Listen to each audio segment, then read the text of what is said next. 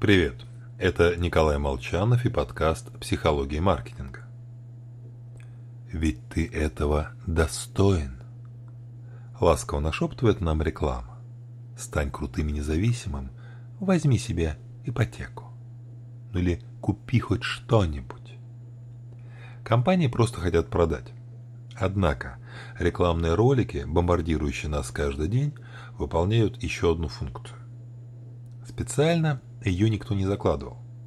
Но, тем не менее, тысячи голосов каждый день исподволь убеждают нас, что материальные внешние блага, которые мы можем купить, сделают нас особенными.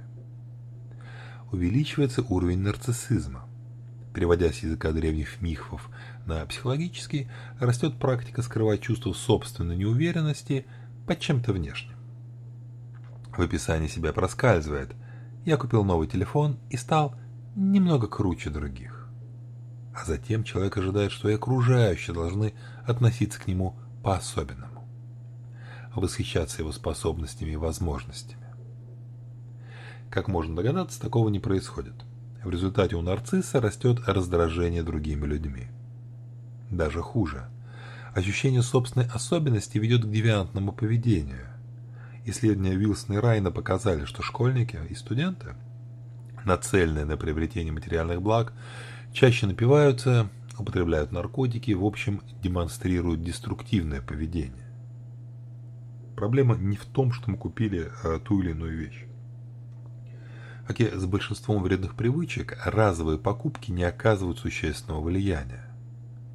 Но систематическое смещение фокуса в сторону потребления ведет к другому образу жизни, другому жизненному опыту, другому образу себя. Как психолог обязан сказать, тем самым выстрелив себе, как маркетологу в ногу. Покупка вещей не делает автоматически нас другими, лучшими. С вами был Николай Молчанов и подкаст «Психология маркетинга».